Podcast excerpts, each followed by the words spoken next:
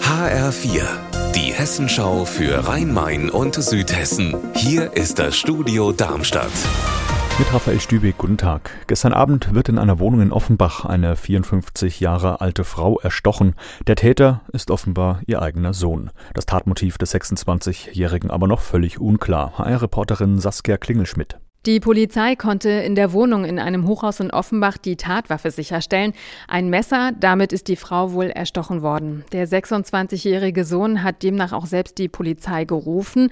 Der Sohn hat sich dann selbst gestellt und wurde festgenommen.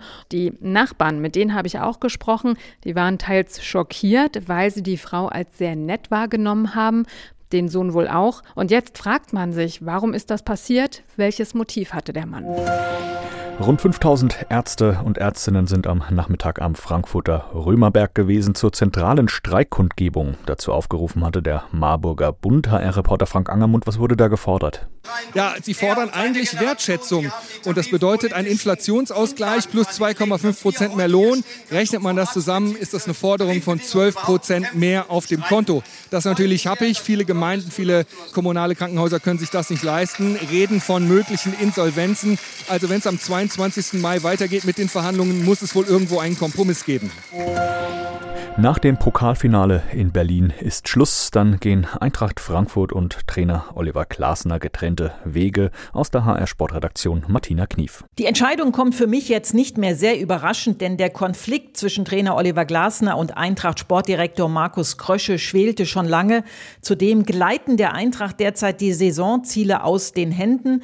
Trainer Glasner bemängelte die fehlende Qualität im Kader. Markus Krösche bemängelte so ein bisschen die Arbeit des Trainers. Er habe es nicht geschafft, geschafft, die Spieler aus der zweiten Reihe besser zu machen. Und deswegen jetzt die Trennung zum Saisonende. Möglicherweise steht mit Dino Topmöller schon der nächste Trainer von Eintracht Frankfurt parat.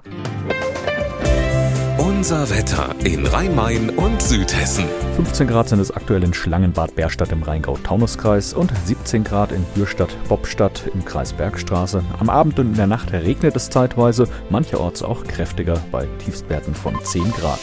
Morgen werden maximal 19 Grad erwartet und es wird überwiegend grau am Himmel mit einigen Schauerwolken. Ihr Wetter und alles, was bei Ihnen passiert, zuverlässig in der Hessenschau für Ihre Region und auf hessenschau.de.